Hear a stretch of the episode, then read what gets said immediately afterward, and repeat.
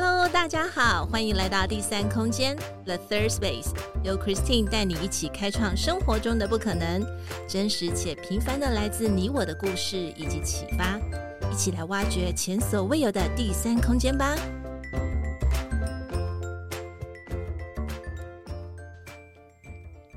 Hello，大家好，欢迎来到第三空间 The Third Space，我是 Christine，今天过得好吗？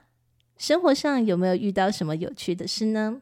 在今天我们的男生悄悄话 Man Whisper，他是一位领队，他同时也是 Podcaster。我们先欢迎 Brian。Hi Brian。Hello Hello。特别谢谢 Brian 接受我们的邀请。Brian 的呃 Podcaster 的名称呢也是很特别，叫做宵夜帐旅行团。就光听这个名称就觉得太特别了。我先请 Brian 来跟我们做一下自我介绍好了。好，那我是消业障旅行团的，算主，他这个应该叫什么？主持人、主理人。嗯哼。就反正因为节目也只有我一个人，所以我算 主持。好，然后我的节目是专门讲一些就是跟旅行相关的一些呃奥。就是奥克的故事啊，或者是有趣的故事啊，或者是一些我自己对于某一些事情各世界各地看到的一些心得感想啊。嗯，嗯，那我自己现在，呃，虽然还没有回到旅游业，但是之前从事旅队的工作大概六年的时间，嗯，疫情前大概六年的时间，对，然后所以就有一些这些故事可以讲啊。那至于为什么要叫人消消业障旅行团，是因为。我们就觉得，嗯，有时候在带团的时候会遇到一些奥客啊，奇奇怪怪的那种问题，然后就觉得我到底是上辈子做了什么坏事，要来这边还债消业障，然后觉得这这个东西就是消业障旅行团就这样想出来的。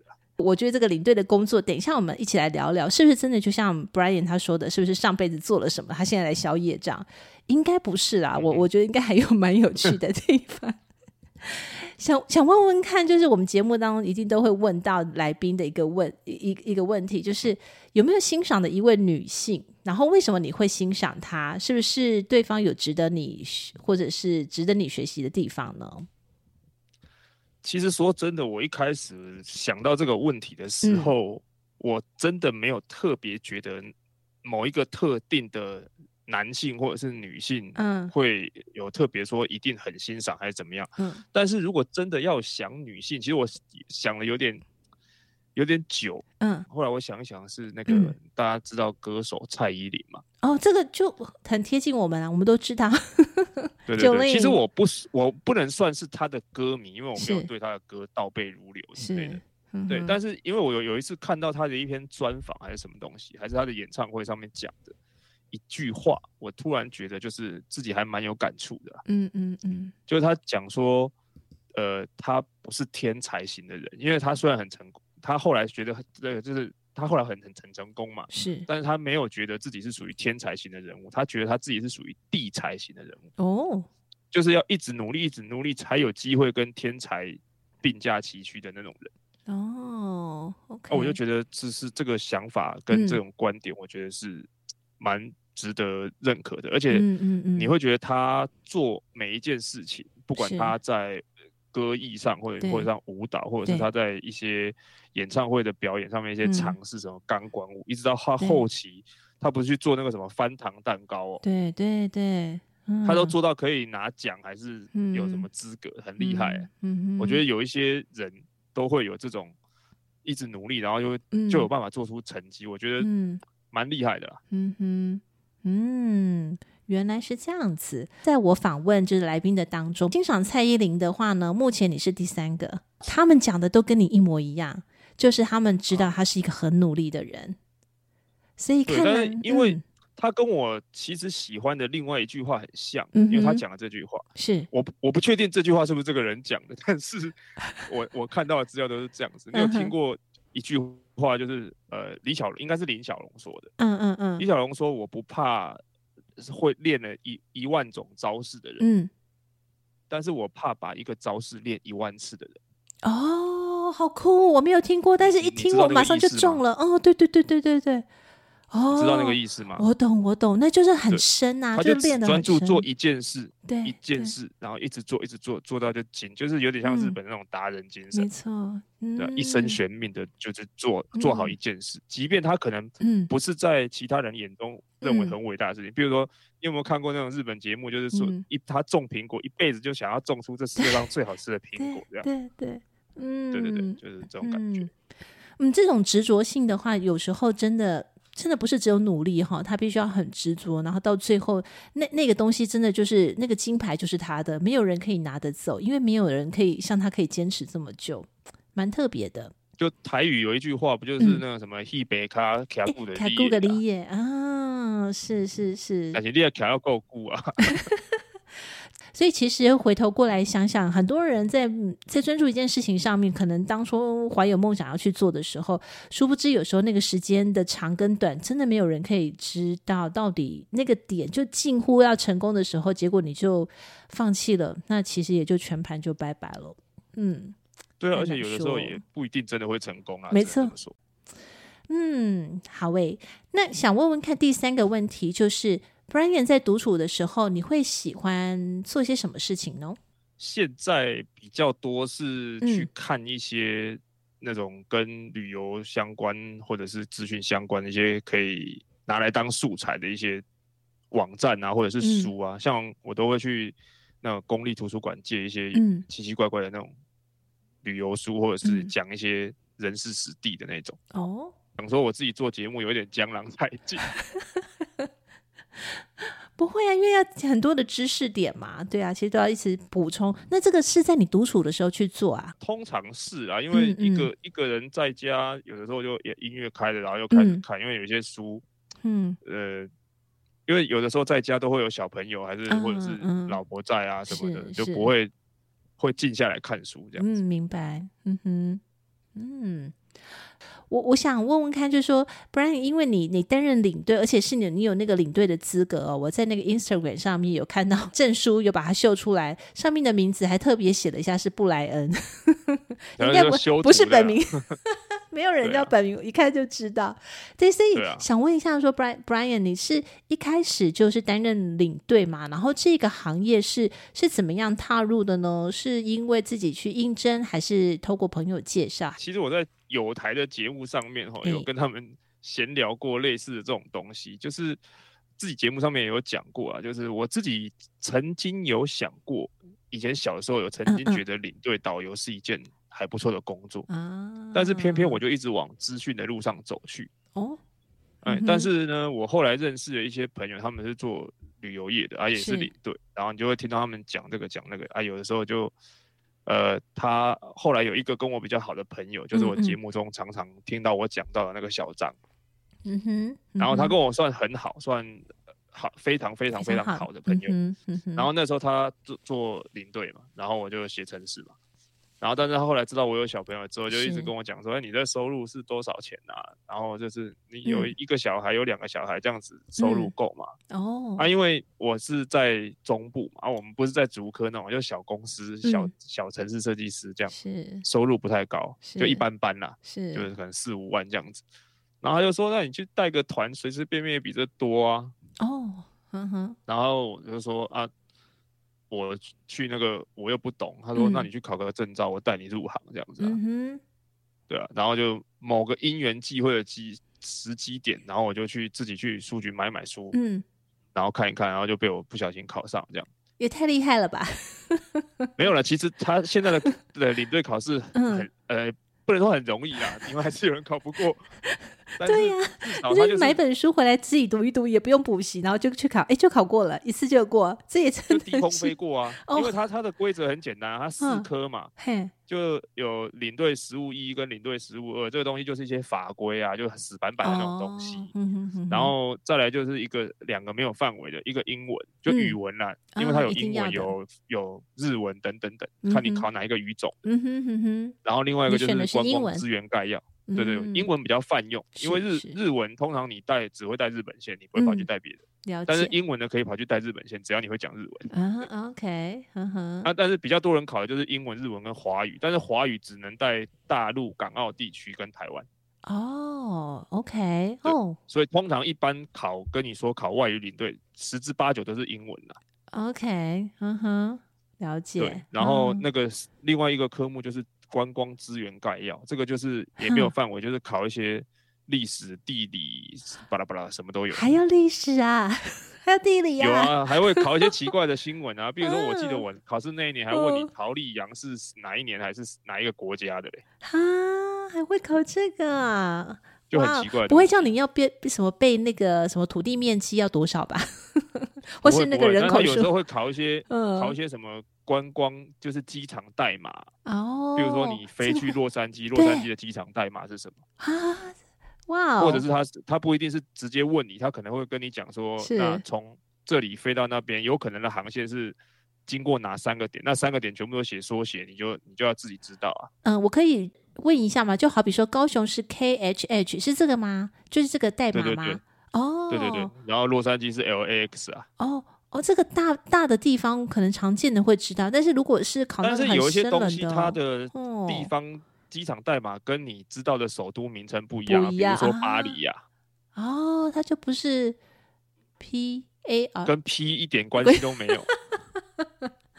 跟 P 一点关系都没有，好吧？那真的。巴黎机场的代码是 CDG。哦，那那一点关系都没有，他用法文吧？因为他是，因为他是戴高乐机场。OK。他是前那前以前的是法国总统对那个夏尔戴高乐，夏尔德古勒。嗯哼。所以。它法文的缩写就是 CDG 哦，所以这还是要有点那个渊源哈，才才会知道。嗯，对。但是如果你完全没有接触过，然后像我一样是个小白去考，你这个东西只能用蒙的。但是它反正也没有倒扣了，它就是八十题选择题。然后为什么我说它不能说很难，但是也没有到很简单，就是你所有的分数平均起来只要超过六十分就可以。哦，OK，嗯哼，对，所以它是平均，所以假设你有一科考二十，一科考一百，那平均还是六十啊。哦，那还是可以过就对了。哦，对，但是有两个额外的条件，就是第一，你不能有任何一科零分。OK，嗯嗯，然后英文，呃，语文那一科不能低于五十。是，OK，就你不能英文只有十分，然后其他一百一百一百，这样过了也没用。然后我就考上了，然后就入门了。隔隔年。哎，欸 oh, 对，当年就结受训，嗯、然后我是那一年的七月结训，然后我八月就带团了，然后你的薪水就就扶摇直上了，有这样吗？哎、欸，其实一开始当然是没有啦，嗯、因为呃，其实说实在话，我跟呃某一些领队比较大的差别是，像比如说我们节呃之前节目有一个那个是有台节目 Libre Kido 的领队，嗯、那个维尼，嗯哼。那他们是走正规呃应征方式进去的哦，然后会经过公司的培训，嗯、哼。然后会一步一步的跟你讲团怎么带，甚至你可能需要跟团出去之后，你才有机会慢慢由公司辅导你，哦、然后让你带团。嗯、但是像我这种，我都自己开玩笑说我是那种走后门的，嗯、就是自己卖着卖着前辈的老脸，带着带着你去旅行社跟他讲说，哎，这是我的好朋友啊什么的，嗯、如果你有什么。比较没那么困难的团啊啊，有有缺人的话，可不可以让他试试看啊什么的？是对啊，然后就是要看人家敢不敢，信不信过，信不信得过你的呃前辈，然后他会教你这样子，是有点就是卖人情的感觉，所以我都说走后门啊，靠关系走后门。从那个时间到现在，就是你担任领队，从考上之后，大约也多久了呢？约莫多久了？我是一四年入行的啦，但是疫情三年不能算嘛，因为完全没有动嘛，是不是？所以要扣掉。对啊，所以，所以我最后一次回来是二零年的二零二零年的三月嘛。有没有约莫算过你去过哪些？就是哪几个国家？用数字来算的话。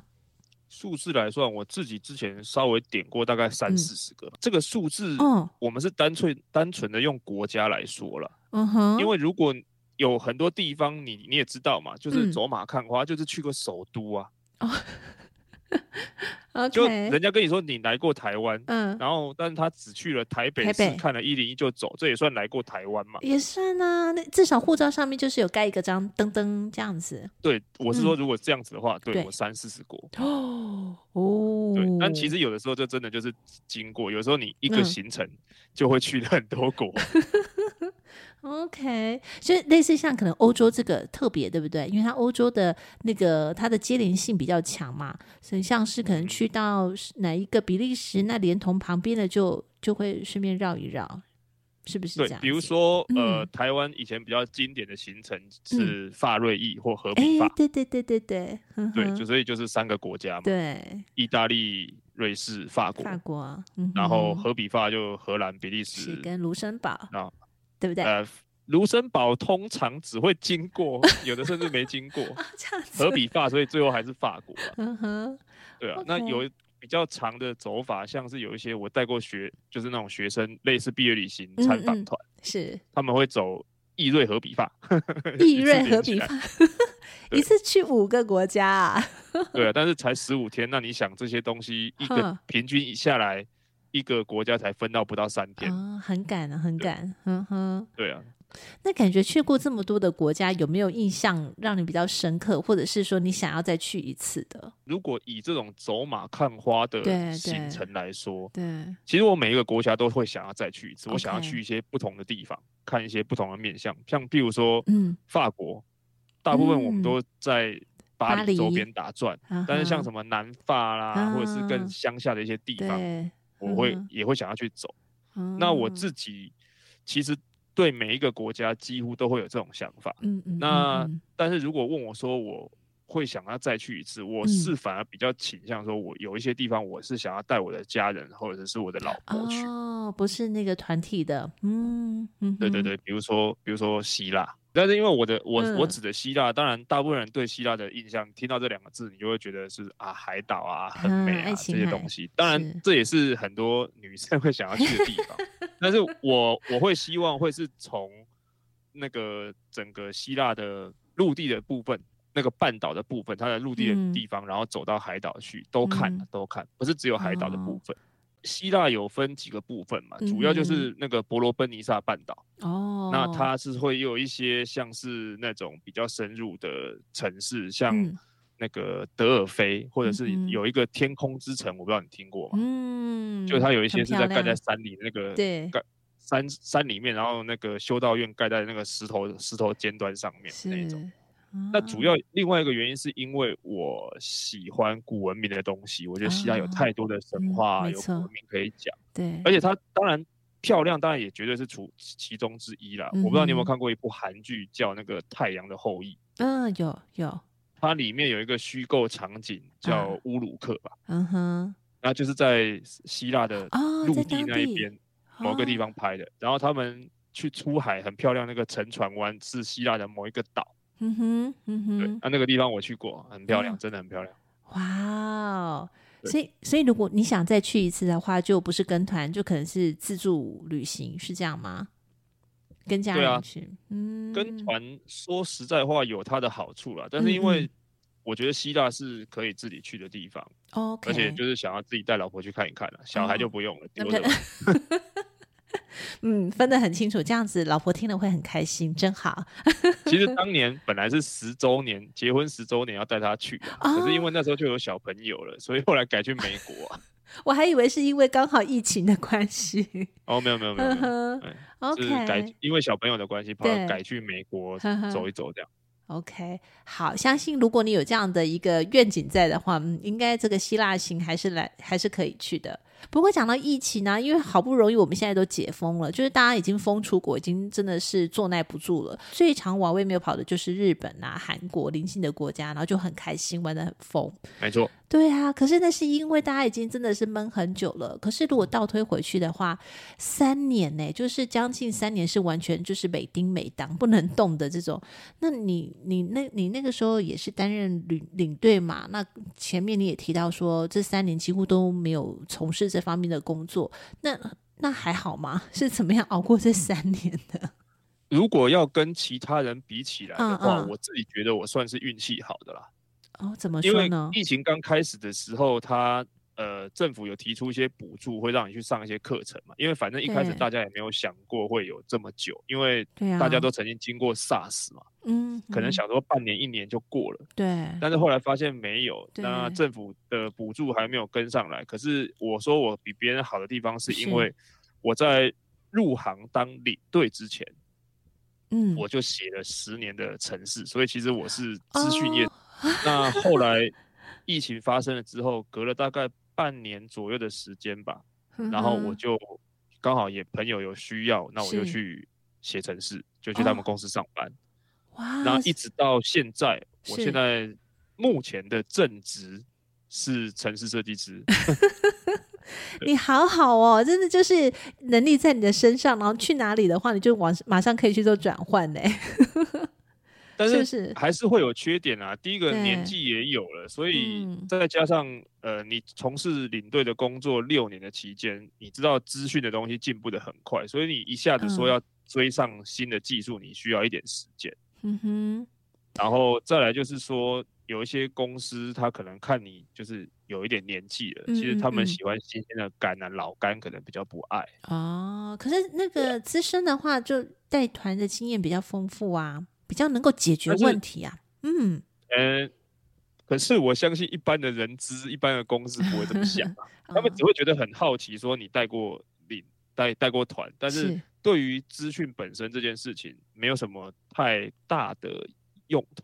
嗯哼，嗯哼，嗯，所以刚好过去三年，你就是又把你的这个这个写程式的这个部分，又再把它翻翻新拿出来用一下，对，然后又没有问题，稍微有用一下啦，嗯、就还可以。嗯哼，那那现在还算是会在重启领队的这个工作吗？如果这样说，二零二三年月底是要去南印度。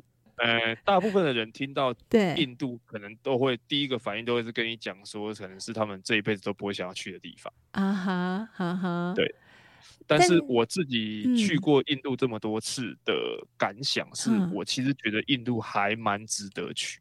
嗯，我我我我是没有去过印度，但是的确我可能就是像 Brian 说的那个，呃，如果提到印度的话，我第一个想法就是，嗯。如果还有别的选项的话，我可不可以选别的？对啊，很正常啊，因为呃，因为印度它刚好卡在一个很尴尬的点，就是它其实消费也不算，我是说团费。它其实也不是说真的像东南亚国家一样那么便宜，uh huh. 然后它飞机也要飞大概六个小时，uh. 然后再加上大部分人对它的印象就是有种姓制度，然后脏乱贫穷，然后对女性不友善等等，对，这最后一个，对对对，嗯哼，对，所以很多的这些东西会让大家对它自然而然的就产生一股排斥的现象，所以在你没有把你想要去的国家清单走完之前，大概想都不会想要走这里。对，我。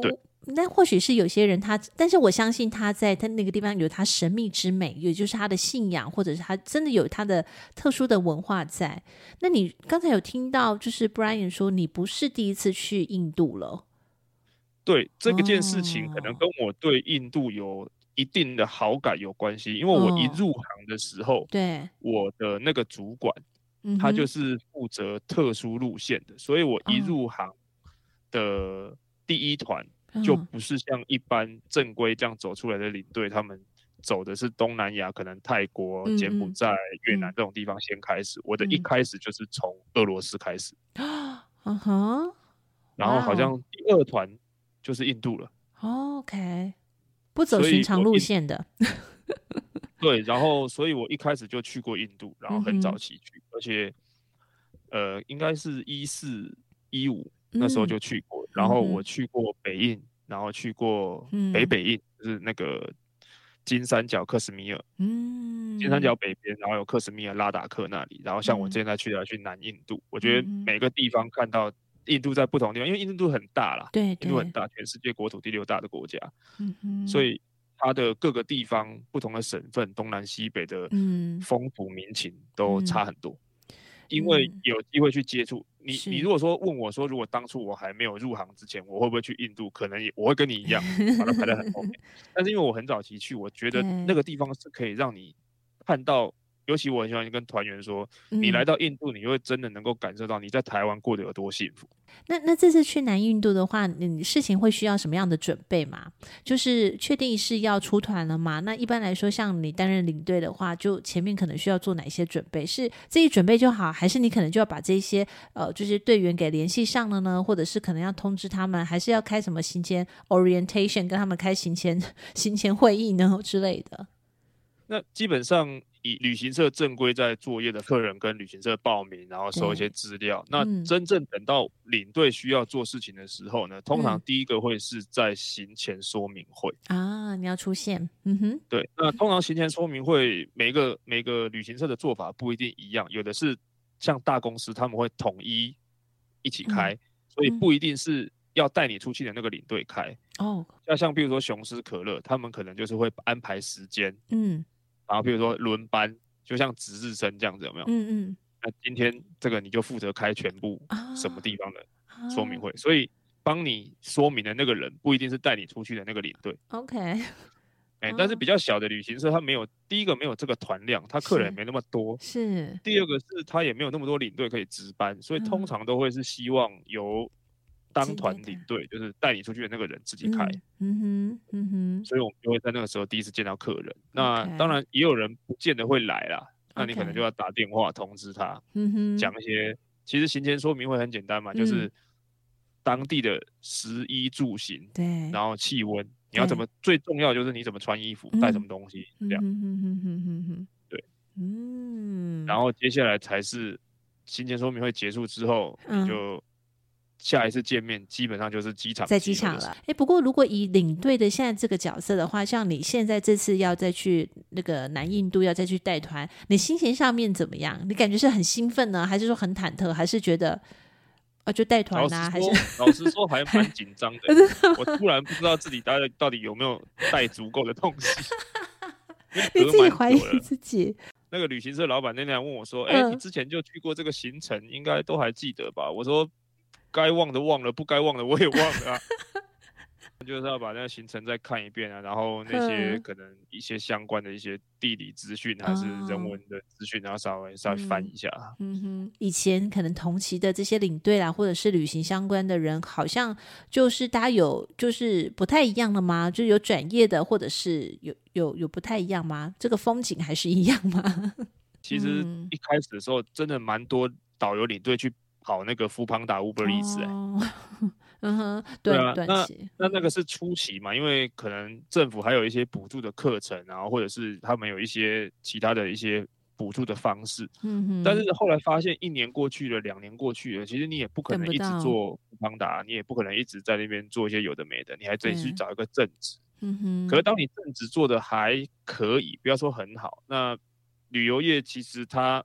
没有人知道会不会再有下一个什么东西啊？嗯，所以假设你现在新找的职业就还 OK，嗯哼，那他不见得会及时要回来哦。那当然，除了领队、导游，其实有一些旅游业，他们也不一定有撑得下去。不要说旅游业啊，嗯、像是一些餐厅，像这些饭店，像我们。嗯，相关的以前去住的一些饭店，或者是以前去国外吃的一些餐厅，对，很多都关了、重新 update 所有的名单跟资讯，要每一个以前已经出去过的领队回来告诉你说，哎，那个餐厅还在哦，那个餐厅不在喽，老板换人喽，什么什么什么之类的，大改变的感觉。嗯，很多很多，真的很多的餐厅真的都没了。所以所有的这些 information 可能都要再重新的再去做记录。对啊，所以以前我们会有那个公司会给你那个，比如说假设你要去欧洲，嗯、然后比如说法国，它就会有一个餐表，就会有上面可以用的餐厅，嗯、各个城市的餐厅。嗯哼，那是长年累月所有领队累积下来的那个精华宝典。对，然后在这三年之后，嗯、这个宝典可能一半都没有用了。哇，对啊，你就要重新再。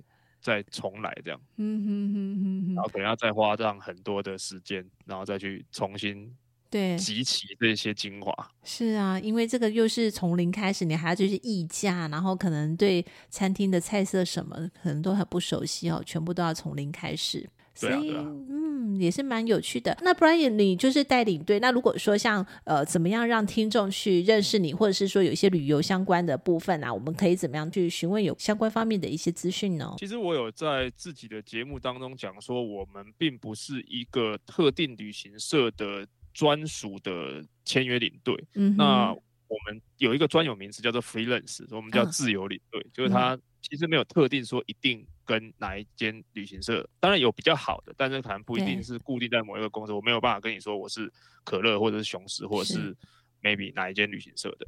所以如果他们是对于旅游有一些想要了解的东西，其实现在网络都很发达了，嗯、所以其实如果是像日本、韩国、泰国的这些行程啊，其实你在网站上面很多部落客都写的非常非常详细。嗯，那但是我自己的呃消业障旅行团的 Facebook 或者是 IG 上面，嗯、其实大部分都是讲一些跟旅游有关的，可能一些小地方或者是小故事，或者一些历史故事。嗯、那如果你对这些东西有兴趣，或者其实你真的有一些旅游的问题想要问，你都可以在消业障旅行团的 Facebook 啦。然后还是 IG 啦，嗯、然后我现在最近也开了一个新的部落格，但没几篇文章就是，嗯哼、哦，对，没几没有几篇文章，然后之后可能还会开考虑开 Telegram 的频道，但还在考虑而已。嗯哼，对，那在这些地方，甚至你也可以直接写 email 给我，嗯，然后我都会第一时间回复。你没有想过说你可以自己像类似带这种什么特殊的团，或者是说客制化的这种嘛小型团，你自己可以设计这样子的一个，呃、嗯，其实我就是我。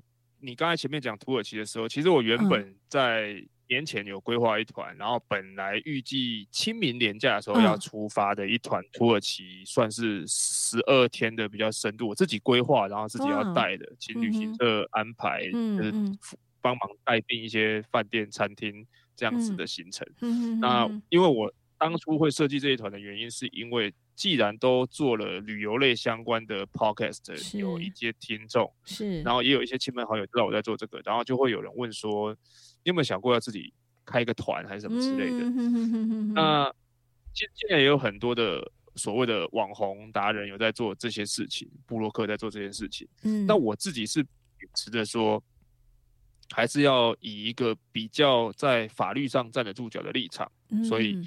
去跟旅行社合作，然后有旅行社去推出。那我，有在规划这些东西，嗯、只是呢，我规划了也推出了，嗯、然后本来也有一定的人在询问。那当然，我做的价格是比较 没有那么平价了，因为、嗯、呃，要旅游这种东西，就是有人卖，有人卖很便宜嘛，嗯哼，有的人卖很贵嘛。那我们是尽量，我的当初推出去的口号就是。我希望给大家一个物有所值的土耳其，嗯，物超所值是你的每一分钱是花在你看得到、吃得到、住得到的地方，嗯嗯，嗯只是说你也知道最近土耳其的新闻嘛，是，因为他们地震很严重，是。那其实它发生的位置在地土耳其的东南部，靠近叙利亚那个位置，嗯哼，其实跟西部的旅游景点其实大部分都离得很远，嗯哼，比较近的。最近的地方应该就是大家熟知去搭热气球的那个城市。嗯哼，那最近的距离大概是两百五十公里左右。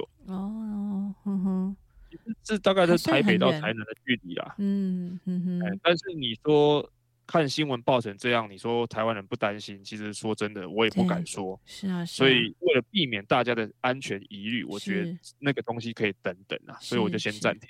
嗯，对，所以其实是有办的，但就这么一次，嗯、先搁着没关系。对，我觉得这个，对啊，反正留得青山在嘛。对呀、啊，因为因为我觉得你，嗯就是你看嘛，我的想法也跟大家一样。如果说善用你的这个专业跟你的这个知识面的部分，你可以规划出跟其他人想法不一样，然后将这个资源把它去做一个整合之后，其实对会想要跟你。一起去就是去看看这个世界的人，我觉得一定会是很特别。他可能不是要走那种走马看花的，他想要看一些是很不一样的。对，我觉得这个就是你的一个特点在，挺好的。嗯。OK，所以如果我们要找到 Brian 的话，就是要从脸书也有，对不对？呃，同名的消业障旅行团，同名的 Facebook 粉丝专业啦。是。然后也有一个同名的这个 IG 账号，OK。然后现在也有一个同名的这个部落格，嗯哼。然后上面也都有我的 email，嗯哼，嗯。对，所以基本上都会找得到。还有一个 podcast。Podcast 基本上就有听 有听的人才知道了，要听了要听了，因为我就是听听了那个 Brian 的呃 Podcast 之后就觉得特别有趣，因为你听他讲话真的就是很很速度很快，然后就很有精神，然后你就要很专注的在听他的内容，包含他也提供很多的知识量。最后我们就是还是谢谢 Brian 在今天跟我们聊聊在旅行行业，不管是在以他自己的亲身这个经验，我真的觉得是很难能可贵的一个。一个经验谈哦，过去这三年当中他是怎么样度过的？然后还有包含现在的复苏之后，旅行业会是怎么样的一个情况？以及他在二月就要出团到南印度这个部分，我觉得这是一个很很特别，而且去了十三天。我相信会去印度的这些人也是也是也是带着一些特殊的一个期待去的。希望回来之后有机会跟 Brian 能够聊聊看这一次的印度之行。你去的话，应该没有办法录 Podcast 吧？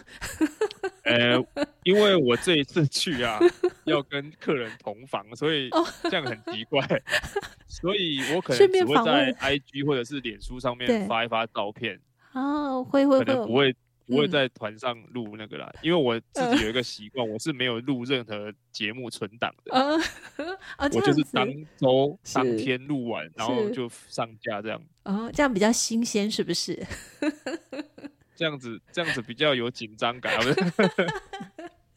对，所以我我本来有想着，我曾经有想着说要带器材出去。对啊。